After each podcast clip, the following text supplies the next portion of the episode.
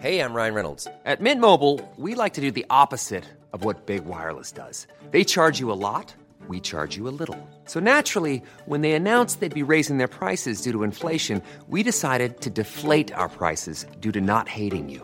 That's right. We're cutting the price of Mint Unlimited from $30 a month to just $15 a month. Give it a try at mintmobile.com slash switch. $45 upfront for three months plus taxes and fees. Promo rate for new customers for limited time. Unlimited more than 40 gigabytes per month. Slows. Full terms at mintmobile.com.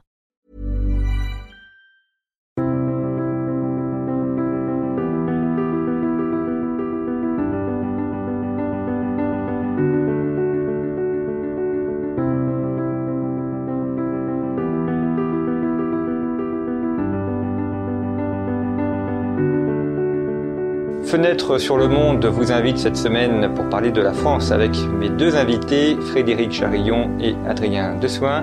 Frédéric Charillon qui est professeur à l'Université d'Auvergne et Adrien Dessoin qui est membre du comité de rédaction de Conflit. Et Frédéric Charillon vient de publier euh, un ouvrage euh, sous sa direction, La France dans le monde, qui est paru chez CNRS Éditions, où euh, différents thèmes justement de la présence française sont évoqués. Et puis nous vous recevons également dans ce nouveau décor euh, de ces émissions de conflits.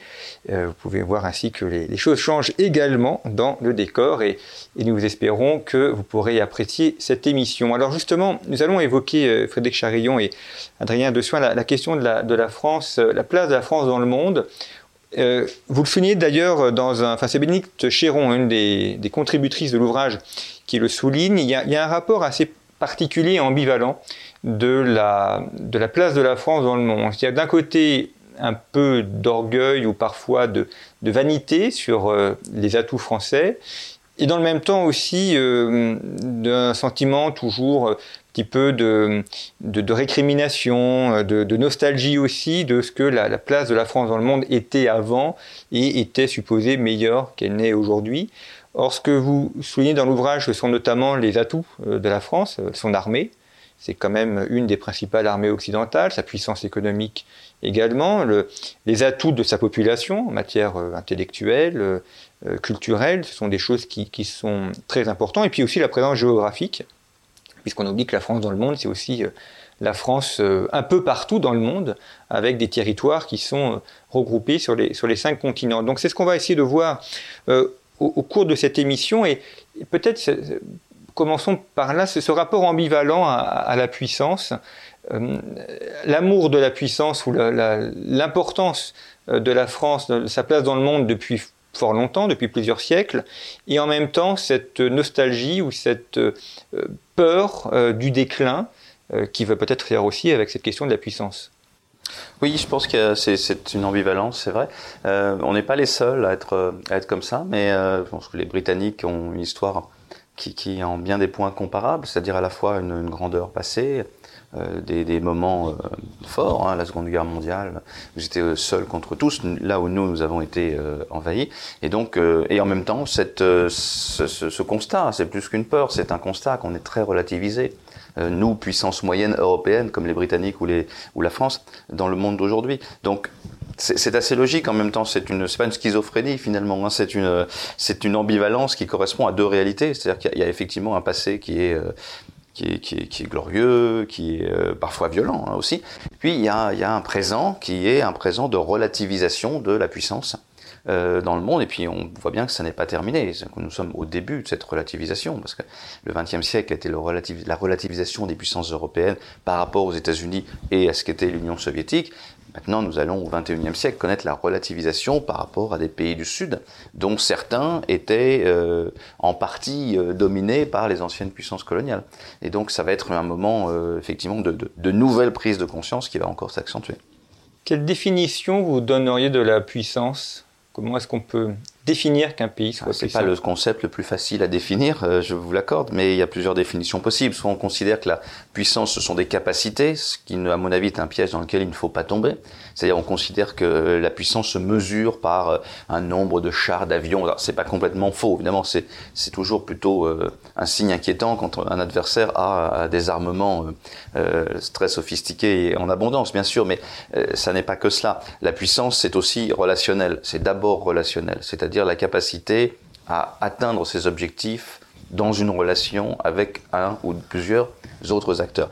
Euh, la différence, elle est importante parce que si vous prenez le cas des États-Unis, les États-Unis sont incontestablement la plus grande puissance économique, militaire et même peut-être culturelle dans le monde. Si vous regardez maintenant au, Proche-Orient, euh, la puissance américaine en termes de capacité relationnelle à imposer sa volonté à d'autres acteurs, peut pas dire que ce soit une réussite totale entre le entre l'Irak et un peu plus loin l'Afghanistan, les progrès de l'Iran dans les dernières années euh, sur, le plan, euh, sur le plan géopolitique. Là, on voit bien que ce concept de puissance, vous avez, vous avez raison de le souligner, il est, il est compliqué parce que sur le papier, euh, la puissance américaine ne fait aucun doute.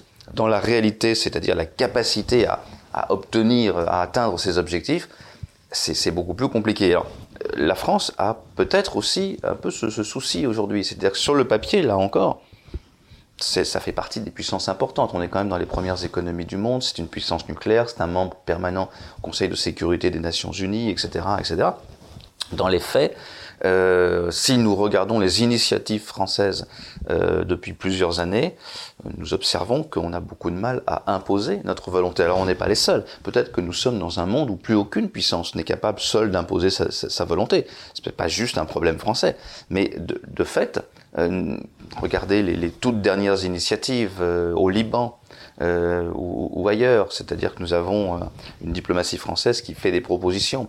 Et sur le terrain, ça, ça, ça, ça passe difficilement, c'est assez difficile.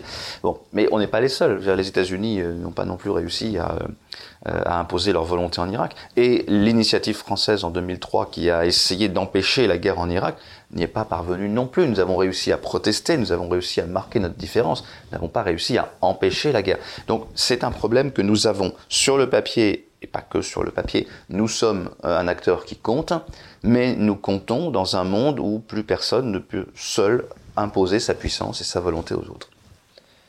Adrien de sur la, puissance française, euh, qu'est-ce que vous voyez au cours des, des 30 dernières années? Parce qu'en 2021, c'est aussi le 30e anniversaire de la guerre du Golfe. 1991, euh, qui, a, qui a ouvert une nouvelle époque, une nouvelle ère.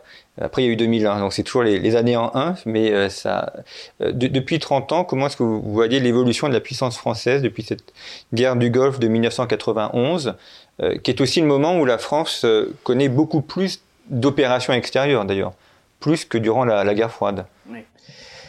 La France, effectivement, est en train de gérer son déclin ce que j'ai bien aimé dans, dans, le livre de Frédéric Charillon, c'est qu'effectivement, il y a deux traumatismes euh, euh, qui ont été soulignés dans votre introduction, c'est un ouvrage collectif. Euh, le traumatisme de la défaite franco-allemande, sauvée certes par, par De Gaulle en 44-45, et ensuite le traumatisme de la décolonisation, deuxième fois sauvé par De Gaulle, ensuite en 1962, donc ça c'est important. Et ensuite, là, il y a un discours, soit on considère que De Gaulle est un peu une parenthèse, c'est un peu celui qui sauve l'honneur, et ensuite la France reprend sa pente déclinante, soit on considère que non, De Gaulle a vraiment lancé, euh, je veux dire, une reprise en main, un retour de la France dans le, dans le concert des nations, une puissance qui fait partie des cinq grands comme elle l'est actuellement au Conseil des, Nations Unies, au Conseil de sécurité des Nations Unies. Et puis, donc, il y a euh, Giscard, Mitterrand, arrive en fait effectivement cette, euh, cette, cette, période charnière qui est celle de la fin de la guerre froide et euh, où le nombre d'opérations extérieures explose, hein, c'est bien montré dans, le livre également.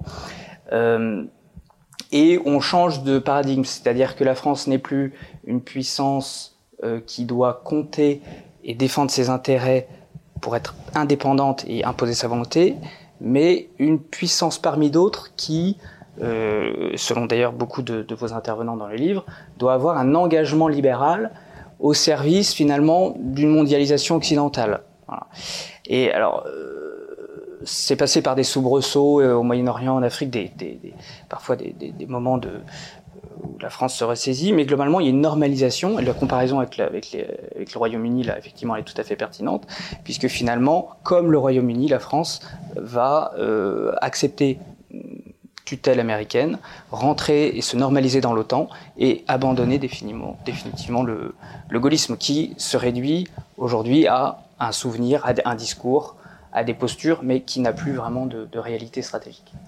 Dans votre ouvrage, il y a plusieurs euh, intervenants qui sont euh, non français, notamment un, un pôle euh, scandinave danois. c'est intéressant. Un, pôle d'une personne. Voilà, une personne, mais qui sont norvégienne. Voilà, norvégienne. Mais c'est intéressant aussi d'avoir le regard des autres. comment est-ce que eux perçoivent la, la puissance française et parce qu'évidemment, chaque Français le ressent aussi de manière sentimentale, c'est normal, c'est son pays. Euh, mais euh, l'étranger va toujours avoir un regard un peu plus froid ou un peu plus détaché. Comment est-ce qu'eux perçoivent aussi cette puissance française et, sa place en Europe? De façon, je crois, plus forte que nous. C'est-à-dire que je pense que nos partenaires européens, et pas seulement, euh, sont convaincus que la France est un pays qui compte. En revanche, ils sont assez surpris souvent de ne pas entendre une voix française dans le circuit des, pas suffisamment en tout cas, dans le circuit des idées, dans le circuit universitaire, etc. C'est-à-dire que pour euh, le monde euh, étranger, et surtout nos partenaires européens ou d'autres, euh, la France, c'est une puissance, c'est une puissance importante. Et il y a eu d'ailleurs un regain d'intérêt depuis les années 2011-2013, c'est-à-dire là, où on avait beaucoup d'interventions militaires. L'aventure en Libye a été quelque chose de marquant euh, pour pas mal de pays, et surtout l'intervention au Mali, puis euh, en Centrafrique.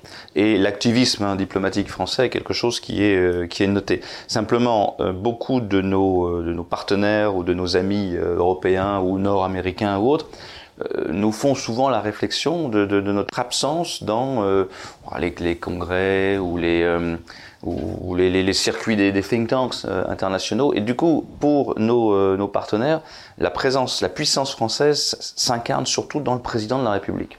Et alors, de ce fait, euh, l'image de la France est souvent liée euh, à celle du président du moment. Alors quand Jacques Chirac évidemment partait en, guerre, si je puis dire, contre la guerre américaine en 2003, là la France était, était tout à fait rayonnante, mais incarnée dans la personne de Jacques Chirac.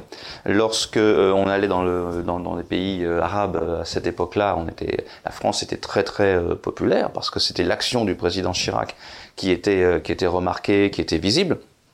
En revanche, quand quelques mois plus tard, le même Jacques Chirac en tout cas pas lui directement, mais son gouvernement a proposé une loi sur le port du foulard pour les jeunes filles musulmanes. Là, ça s'est retourné immédiatement.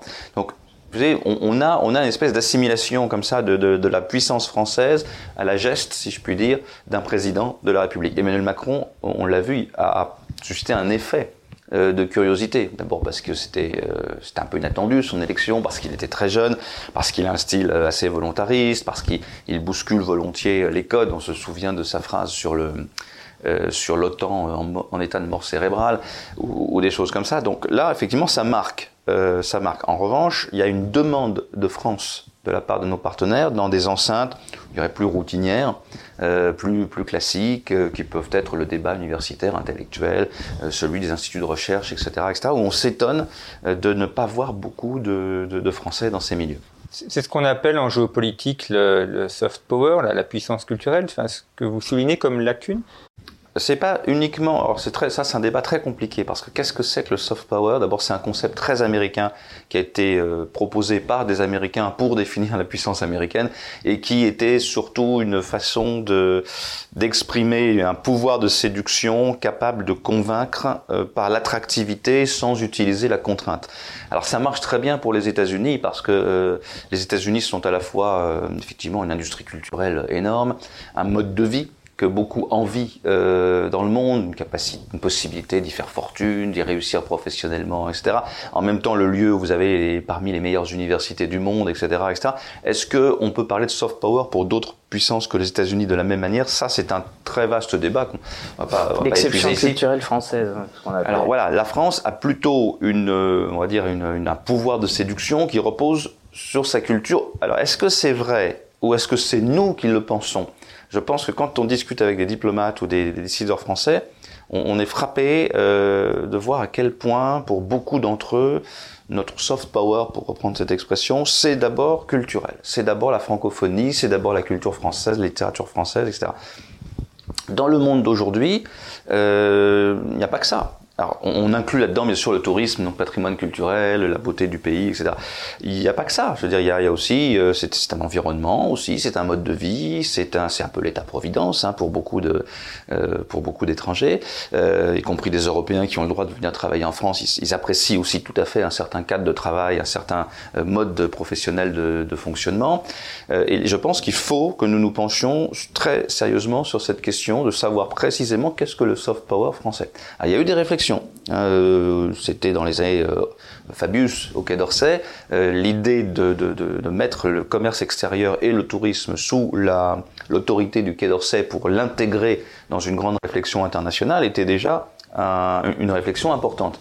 Mais je pense qu'il faut encore aller plus loin. Il faut, il faut se demander quel est notre pouvoir d'attractivité en matière d'idées. Est-ce que nous avons une voix différente? Est-ce que nous avons des idées différentes de celle des grands anglo-saxons euh, du monde occidental. Est-ce que nous avons une spécificité euh, politique dans la réflexion? Il n'y a pas eu beaucoup de réflexion là-dessus.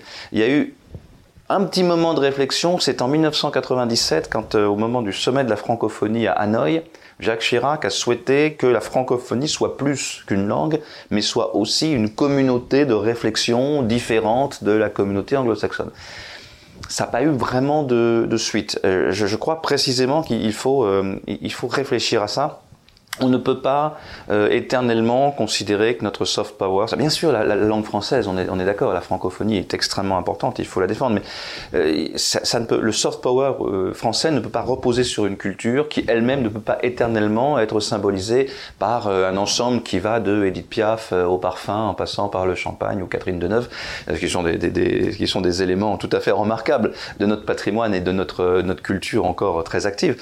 Mais mais on, sent bien qu'il faut poursuivre cette réflexion au-delà. C'est un élément de, séduction, d'attraction. Euh, il y en a d'autres.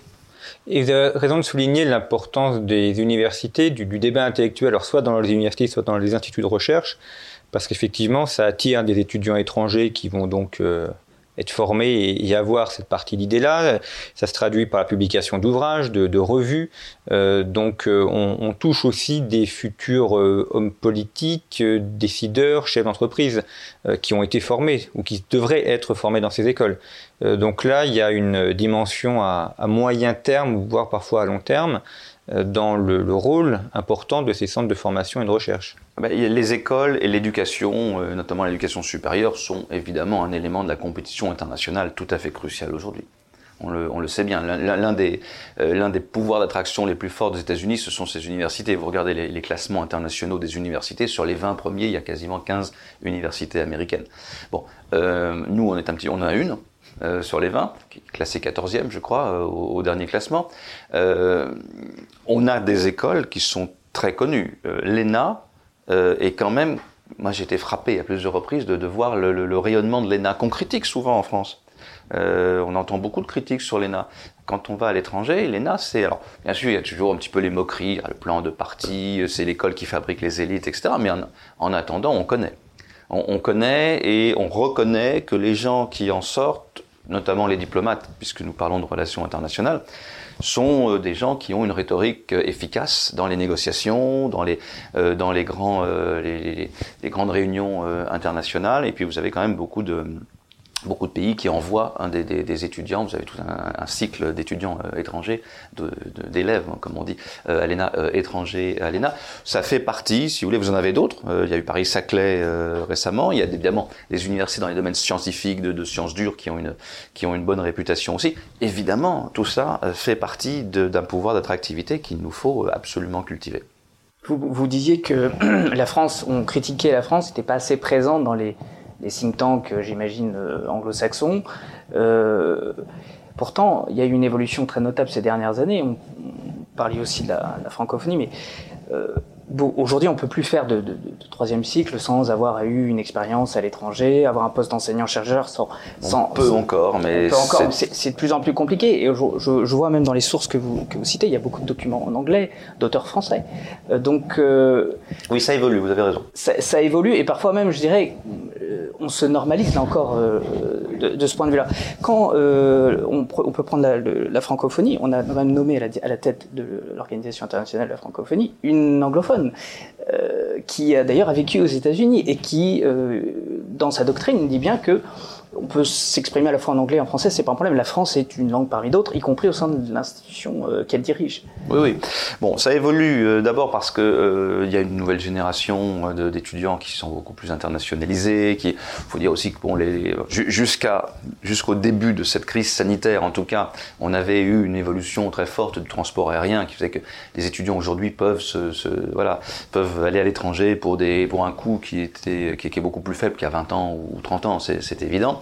Euh, parce qu'également beaucoup d'universités ont maintenant des programmes d'échange avec l'étranger quasi, euh, quasi systématiques, et euh, parce qu'il y a eu des efforts qui ont été faits, il y a eu une prise de conscience qui a été faite, il y a des, des pouvoirs publics qui, ont, qui travaillent beaucoup sur, sur cette présence française. Je sais qu'au ministère des Armées, par exemple, il y a, un certain nombre de, de, réflexions qui consistent à encourager, peut être surpris, on dit c'est peut-être pas le rôle du ministère des Armées, mais euh, si, parce qu'on parle de géopolitique, on parle d'études stratégiques, évidemment, ils vont pas s'occuper de, sciences dures ou de, choses qui sont loin de leurs préoccupations, mais je prends cet exemple, mais les, affaires étrangères aussi et d'autres ministères, il y a une préoccupation d'envoyer des, des jeunes chercheurs ou des étudiants français le plus possible à l'étranger. Là où je dis que nous avons encore un petit peu de retard, c'est euh, la surface de ces instituts. Alors nous avons d'excellents instituts de recherche en France hein, que, l'on connaît, qui, sont, qui ont pour la plupart euh, déjà 30 ans, voire, voire 40 ans euh, d'existence, euh, et, qui, et qui fonctionnent très bien et qui sont très bien classés dans les, dans les classements internationaux. Mais eux-mêmes le disent, les moyens qui sont à leur disposition sont encore faibles par rapport aux grands think tanks américains, britanniques ou au système des fondations allemandes. Euh, euh, où, là on, raisonne en plusieurs dizaines euh, et on passe parfois la barre de la centaine de millions de budget par an. Donc là nous avons encore des, progrès à faire. Est-ce que l'on y croit vraiment en France à ce, à ce mode de fonctionnement du think tank, des idées, des, clubs, des réseaux d'idées? Je n'en suis pas sûr. Mais, mais d'autres pays y croient. c'est l'État qui garde encore la main sur la, la recherche. C'est encore une présence forte. Ouais, c'est encore une présence forte c'est évident. Mais le, président, vous disiez que le président français euh, incarnait, et c'est un peu normal aussi, la diplomatie et la puissance française. Euh, on voit que ces derniers temps, euh, il, s'exprime ce qui était impensable peut-être à l'époque de Jacques Chirac, mais s'exprime en anglais, je veux dire. Jacques Chirac aussi faisait des interviews en anglais sur CNN. Oui, mais bon, il n'y avait pas son juste anglais, disons, disons que son anglais était voilà, bon, le permettait peut-être pas de s'exprimer aussi facilement aussi. Chirac, si, c'était le premier à pouvoir, euh, à pouvoir faire ça en anglais euh, correctement. Et effectivement, ils n'ont pas été nombreux, je vous l'accorde. Mais, mais Chirac, Chirac est peut-être pas le. le c'est pas exemple parce que lui, lui, le faisait. Ses deux successeurs, effectivement, je parlais pas. C'était plus compliqué. C'était plus, compliqué. Mais, euh, en tout cas, l'actuel président est complètement désinhibé par rapport à ça. Il, parle en anglais. Non, mais qu'un président soit populaire et, passe bien dans les médias, c'est un atout. Je, veux dire, ne, je voulais pas du tout dire que c'était euh, trop concentré.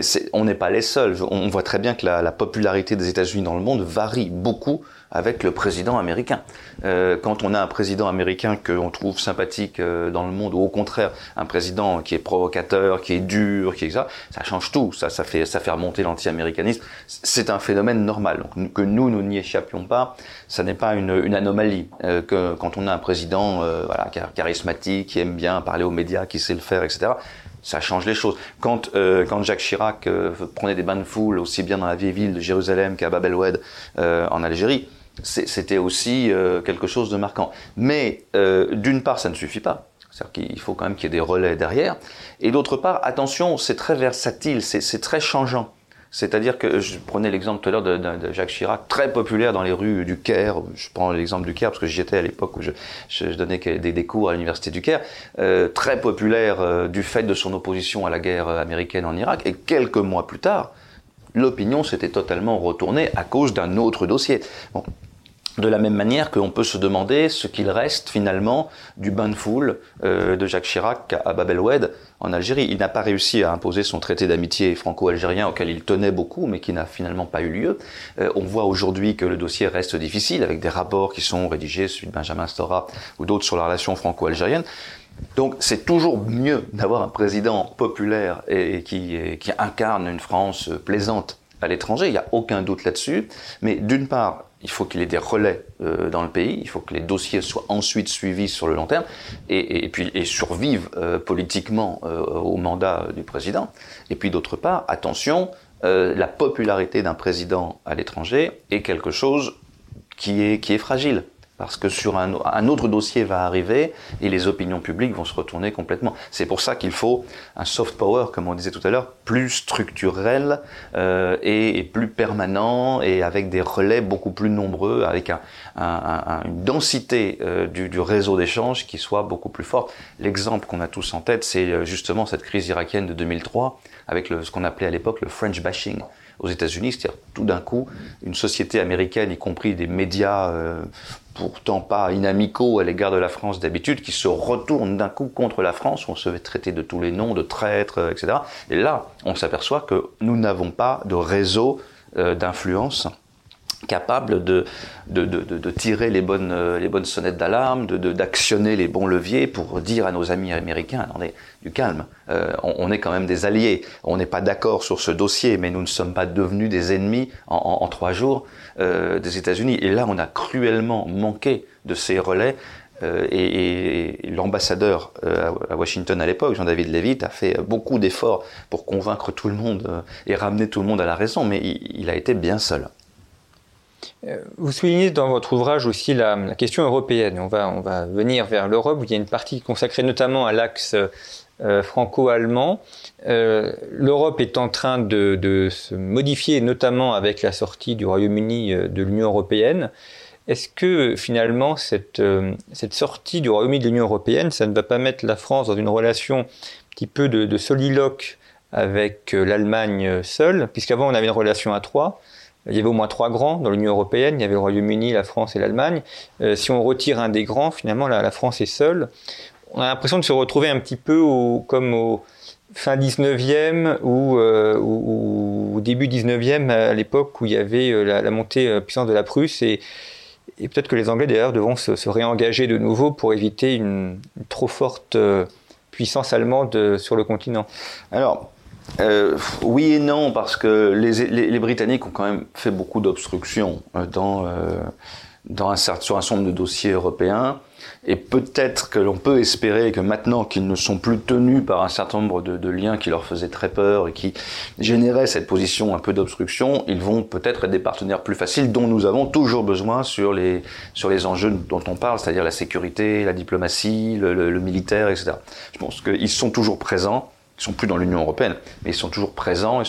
On, travaille avec eux d'abord dans le cadre de l'OTAN, hein, ne serait-ce que dans ce cadre-là, dans le cadre bilatéral aussi, hein, depuis les accords de 2010 de, Lancaster House. Donc les Britanniques ne, ne, ne, sont pas perdus euh, dans la nature, on reste très très liés à eux, et ça je crois que ça va continuer. Euh, le fait qu'ils ne soient plus obligés de subir un certain nombre de règlements ou de contraintes de l'Union européenne va peut-être finalement faciliter la tâche. Je pense que quand il y aura des opérations, euh, s'il y a des opérations euh, internationales ou des interventions extérieures à faire euh, avec eux, je suis pas sûr que ça change grand-chose qu'ils ne soient plus dans, dans l'Union européenne parce que on continue à travailler très bien ensemble. En revanche, ça pose une question tout à fait nouvelle, c'est que nous sommes maintenant, nous, la France, le dernier, la dernière puissance nucléaire de l'Union européenne. Là, nous sommes seuls. Sur ce dossier-là, nous sommes seuls.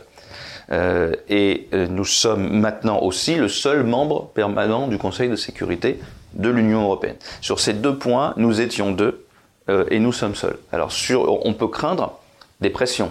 On peut craindre une espèce de voilà d'offensive au sein de l'Union européenne de quelques pays euh, qui ne sont pas forcément ceux qu'on croit, qui ne sont pas forcément ceux des pays neutres, euh, mais, mais qui pourraient dire à un moment euh, on propose un continent européen ou une Union européenne dénucléarisée, par exemple. Euh, et là, on était là, on était deux, et, où nous nous retrouvons seuls, ça risque de faire une différence. Il va falloir résister à cette pression, parce que je pense qu'il faut résister à cette pression. Je pense que la, dissuasion reste une reste quelque chose de tout à fait important euh, dans le dans le monde d'aujourd'hui. Euh, même si c'est pas effectivement un instrument qu'on souhaite utiliser tous les jours, je, vous l'accorde, mais, mais c'est quand même sur le plan politique une, un, un atout important. Là, cette fois, nous sommes seuls. Euh, Est-ce que vous ne pensez pas la raison principale de ce déclin français quand même qu'on constate et qu'on déplore. Mais est-ce que c'est pas justement lié à cette Union européenne qui déjà n'est pas une puissance militaire et ne veut pas l'être? On vient d'évoquer ce, sujet, puisque d'ailleurs l'Europe de la défense fonctionne, enfin l'Europe militaire, j'allais dire, pas l'Europe de la défense au sens, où on l'entend, mais fonctionne euh, par exemple avec les Britanniques sur l'OTAN, essentiellement à l'OTAN. Est-ce que ce déclin français, il n'est pas dû, au fond, à, euh, à ce, ce Gulliver français qui est pris en fait dans les raids de l'Union européenne? Je ne crois pas. Je ne crois pas parce que d'autres en profitent beaucoup plus. L'Allemagne euh, a quand même une, influence internationale qui, s'est accrue considérablement euh, dans les dernières années, et justement parce qu'elle est perçue par beaucoup comme le leader de l'Union européenne. Donc je, pense que l'Europe, si on en fait bon usage, euh, est au contraire un, pas forcément un multiplicateur de puissance au sens où on l'entendait il y a quelques années, mais ça c'est peut-être un prisme mm. français. C'est-à-dire qu'on ne peut pas non plus euh, vouloir que l'Europe ne serve que à multiplier les décisions de politique étrangère de la France. Euh, c'est une critique qui nous est souvent faite par nos partenaires. C'est-à-dire que quand on, prend une action unilatérale et qu'ensuite on dit à nos partenaires alors euh, où, êtes-vous? Vous ne nous suivez pas? Ils, nous rétorquent euh, logiquement, mais vous ne nous avez pas consulté non plus sur votre action. Bon, donc il, faut trouver un autre système de fonctionnement avec l'Europe, mais l'Europe peut être un multiplicateur de puissance tout à fait, non seulement utile, mais je crois indispensable. non, moi je pense que notre vrai problème, ce sont les moyens. Ce sont les moyens financiers. Euh, qu'est-ce qui fait la différence avec l'Allemagne? C'est les moyens financiers. Euh, qu'est-ce qui fait la différence en termes d'influence aujourd'hui avec des pays comme la Chine ou d'autres? Ce sont les moyens qu'ils sont capables de mettre sur la table. Si nous, nous continuons à dire que nous voulons une diplomatie d'influence, mais en rajoutant à chaque fois la, phrase sacro-sainte à moyens constants, on n'y arrivera pas. L'influence, c'est quelque chose qui a un prix. Euh, ça a un coût, l'influence. Quand on veut influencer les autres, il faut être capable de mettre ce prix sur la table. Première question quand on veut être influencé, c'est combien avez-vous à mettre sur la table pour influencer l'autre Parce que l'autre ne se laissera influencer que s'il y trouve son intérêt. Et si nous expliquons que, bah, en fait, euh, son seul intérêt, c'est quand même que nous sommes la France et que quand même dans l'histoire c'est quelque chose, ça va pas peser très lourd par rapport à d'autres arguments. Euh, et là, nous avons un problème euh, de moyens, parce que comme beaucoup d'autres, on a subi la crise économique de 2008, on, a, on subit actuellement la crise euh, sanitaire avec son coût exorbitant.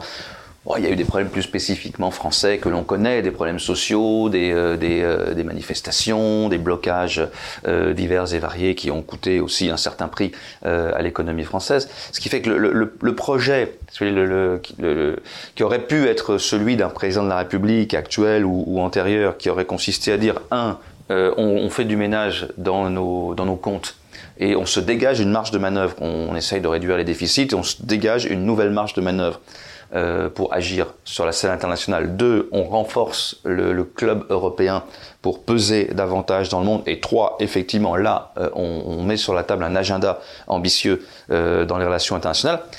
La méthode est bonne, sauf qu'elle a connu un certain nombre d'obstacles. C'est-à-dire sur le plan financier, ben, il y a toutes ces crises qu'on citait à l'instant, qui sont venus quand même perturber euh, le, jeu. L'Europe euh, elle-même n'est pas très unie actuellement, et surtout vous avez l'irruption euh, de ceux qui s'appellent les illibéraux ou, ou des forces illibérales dans le, dans le jeu européen, qui sont quand même sur une toute autre version de, la politique que nous. Ça ne facilite pas la chose. Mais je ne pense pas que ce soit l'Europe en elle-même. Je pense que si on a davantage de moyens ou qu'on affecte davantage de priorité euh, à cet agenda international, euh, ça changera beaucoup de choses. Vous ne pensez pas que l'Europe, enfin l'Union européenne telle qu'elle est, fonctionne au profit de l'Allemagne, structurellement C'est-à-dire que le marché européen, la position même géographique de l'Allemagne au sein de l'Union européenne, fait que la France a confié sa politique économique à l'Allemagne et qu'elle n'est plus capable finalement d'avantager ses propres entreprises, son propre marché. Non, je, je pense pas. J'irai pas jusque là. Je, je pense que d'abord euh, c'est un club et c'est dans un club. Euh, bah, il y, a des, il y a des jeux d'influence et il faut être bon. il y en a qui sont meilleurs que nous euh, sur certains dossiers. Pour autant, l'Allemagne est... L'Allemagne est plus... Bah, oui, mais, mais la, la Grande-Bretagne aussi, quand elle était dans l'Union Européenne, savait faire, quand même mettre en valeur ses, intérêts. Donc, je, je, pense qu'il n'y a pas structurellement quelque chose qui est fait pour un pays plutôt que les autres. Je pense qu'il y a des pays qui se débrouillent bien, qui ont des priorités, qui, peut-être ne saupoudrent pas leurs intérêts, mais se concentrent sur un certain nombre de, dossiers qu'ils veulent faire avancer. Et je pense qu'il faut en tirer toutes les leçons. J'avais des discussions il y a quelques années avec des, membres de cabinets euh, ministériels aux affaires étrangères sous, plusieurs euh, ministres et tous me paraissaient très frappés par euh, la capacité qu'avait eu Madame Merkel à transformer sa puissance économique en autorité ou en influence politique. Euh, et, il, posait la vraie bonne question qui, qui était de dire quelles leçons pouvons-nous en tirer pour nous-mêmes avoir plus de poids et avoir plus d'influence? Je crois que ça c'est la bonne c'est la bonne question. En fait, si je vous résume en, exagérant un peu, il faudrait que la, France fasse comme l'Allemagne. Pas forcément, parce qu'on n'a pas non plus les mêmes structures de commerce extérieur, etc. L'Allemagne a aussi un, handicap, c'est que son économie est quand même très largement euh, entraînée par le, commerce extérieur, avec d'autres faiblesses à côté. Il y a des fragilités aussi euh, allemandes qui ne sont pas les mêmes que les nôtres. Ils ont des, plus de force là où nous en avons un petit peu moins, et, ils ont aussi cette faiblesse qui est le commerce extérieur. Non, mais il faut s'inspirer en tout cas euh, du modèle de quelques autres pays pour assumer une, une stratégie d'influence. C'est-à-dire quels, sont nos instruments et comment délibérément pouvons-nous les utiliser pour une stratégie d'influence? Ça ne veut pas dire recréer l'ORTF avec une pensée officielle euh, où euh, chaque chercheur qui serait à l'étranger euh, devrait répéter. C'est pas ça du tout. Nous avons d'autres forces qui sont justement dans la liberté d'expression, qui sont dans le, pluralisme des idées. Mais encore faut-il assumer cette, cette approche. Je prends juste un exemple. Nous avons un réseau d'instituts français de recherche à l'étranger. Il y en a, je crois, 28. Il faudrait, vérifier. Euh, ce sont des instituts de recherche qui existent parfois depuis longtemps comme le CEDEJ euh, au Caire, qui avait été créé entre autres à l'initiative du, regretté Jean-Claude Vatin qui vient de, nous quitter, euh, ou qui nous a quitté avant lui Rémi Levaux. C'est en Égypte quelque chose qui est connu. Bon, euh, il y en a beaucoup d'autres. Il y a l'Institut français du Proche-Orient euh, qui est à Damas, qui était à Damas, qui est maintenant à Beyrouth et dans quelques autres villes. Euh, il y en a 28, souvent dans des pays difficiles. où la diplomatie ne, manœuvre pas facilement parce que ce sont des pays de conflit ou proches de conflit ou dans des sociétés fermées. Nous avons ce réseau qui rayonne souvent depuis longtemps. On peut peut-être en faire quelque chose de plus influent. Je ne dis pas que ce, réseau est, est, est, nul et non avenu, il s'y passe des choses formidables et on a des tas de gens qui font un travail euh, remarquable dedans, mais on a là un instrument on a un instrument qu'il ne faut pas laisser dépérir, qu'il ne faut pas raboter année après année juste pour se vanter d'avoir euh, fait euh, des, quelques économies budgétaires. On a un instrument qui est un instrument potentiellement d'influence, qui ne veut pas dire de sharp power comme les, pays euh, autoritaires qui, veulent absolument faire de la désinformation, etc. il ne s'agit pas évidemment de faire de la propagande, mais il s'agit de marquer une présence française, des idées françaises, ou montrer simplement que la France est capable de promouvoir le débat d'idées. Est-ce qu'on ne peut pas, je prends juste cet exemple, mais il y en a plein d'autres, est-ce qu'on ne peut pas euh, davantage capitaliser sur ce réseau que nous avons encore? Celui-là et beaucoup d'autres en réalité. Et en parlant de ça, il y a aussi le fait que les, les Français eux-mêmes, très souvent, ne connaissent pas l'existence de ce réseau, qui est assez spécifique au monde universitaire peut-être, mais euh, ce sont des éléments, je pense, par exemple en Italie, euh, euh le Centre Saint-Louis ou, ou d'autres choses qui, qui, sont aussi un moyen de diffuser euh, l'influence française à Rome et là en Italie, ou bien même les lycées français, c'est quelque chose qui, qui est assez opaque. Alors quand on est expatrié, ah, on les connaît de connu quand même.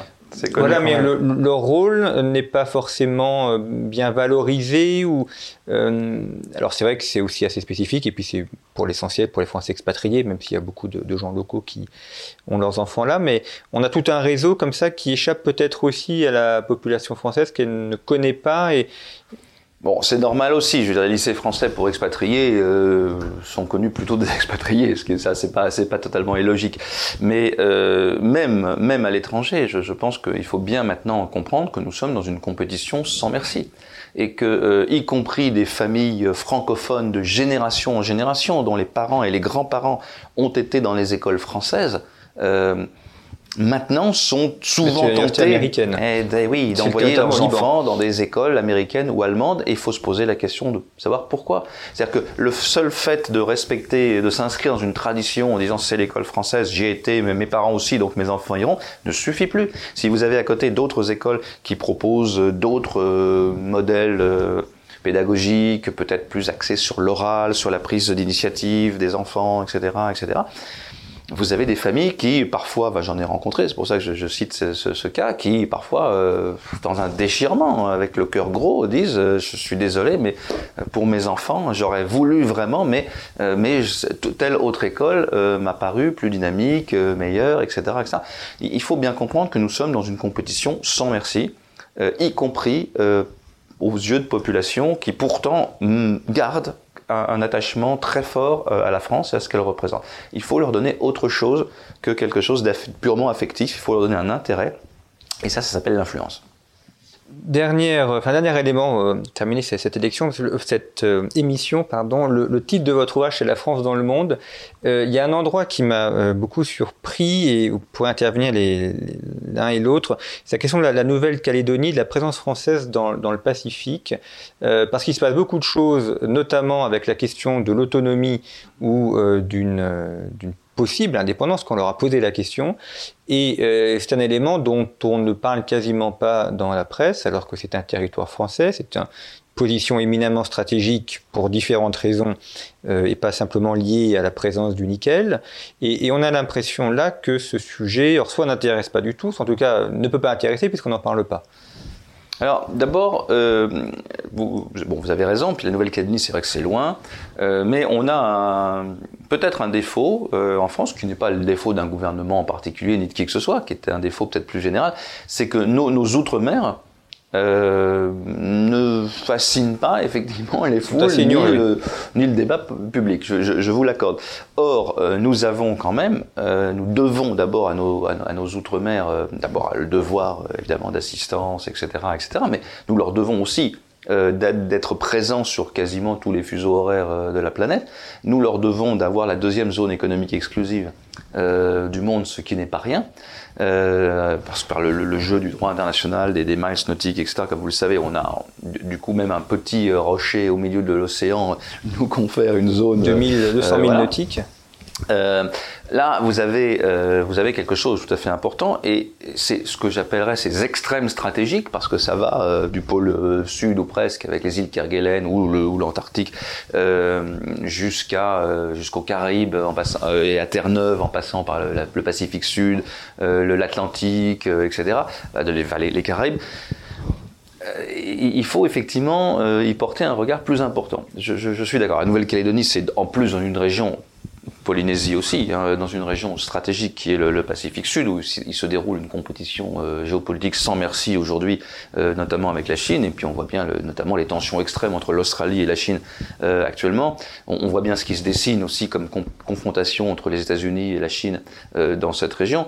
Bon, mais mais mais il y en a d'autres, dans l'océan Indien où nous sommes présents aussi, et je crois que là, effectivement, comme on disait tout à l'heure qu'il vaudrait vraiment la peine de revaloriser notre présence euh, intellectuelle, scientifique euh, dans les instituts français de recherche à l'étranger, je pense qu'il faut vraiment euh, là aussi assumer une, une réflexion stratégique sur nos, outre-mer. Alors je pense, et peut-être pour, pour, pour, terminer effectivement sur ce, sur ce sujet, je pense que nous avons peut-être un problème global nous ne sommes pas les seuls, c'est assez européen en général, mais c'était moins français que, européen, et je pense qu'il ne faut pas qu'on soit rattrapé par cette tendance.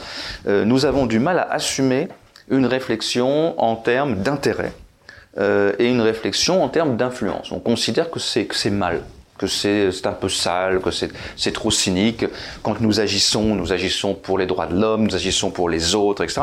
non, nous, nous n'agissons pas pour nos intérêts égoïstes, nous ne sommes pas comme ça. De la même manière que nous rayonnons, nous apportons de la culture au monde, mais nous ne voulons pas parler en termes d'influence, euh, ça, ça fait pas très noble. Là, je crois qu'il va falloir qu'on se réveille un petit peu.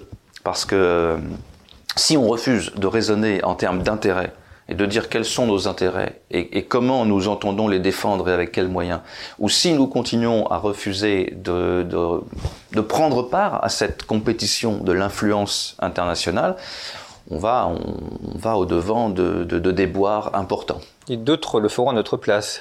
Ils le font déjà. L'espace vide euh, ne reste pas vide très longtemps. Merci à tous les deux, Adrien de Soin, Frédéric Charillon. Je rappelle donc euh, votre ouvrage La France dans le monde que vous avez co-dirigé, qui est paru aux éditions du CNRS. Toutes les références sont à retrouver sur le site internet de Conflit. Et puis, je vous rappelle également la parution de notre dernier numéro dont le dossier est consacré à la géopolitique de la peur. Là aussi à retrouver en kiosque sur notre site internet, ainsi d'ailleurs que nos anciens numéros que vous pouvez acheter en format papier et numérique sur le site internet de Conflit. Merci beaucoup pour votre fidélité et à très bientôt.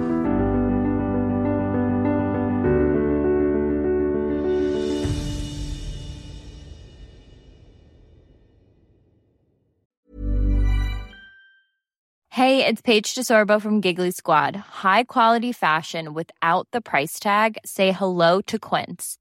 I'm snagging high-end essentials like cozy cashmere sweaters, sleek leather jackets, fine jewelry, and so much more. With Quince being 50 to 80% less than similar brands.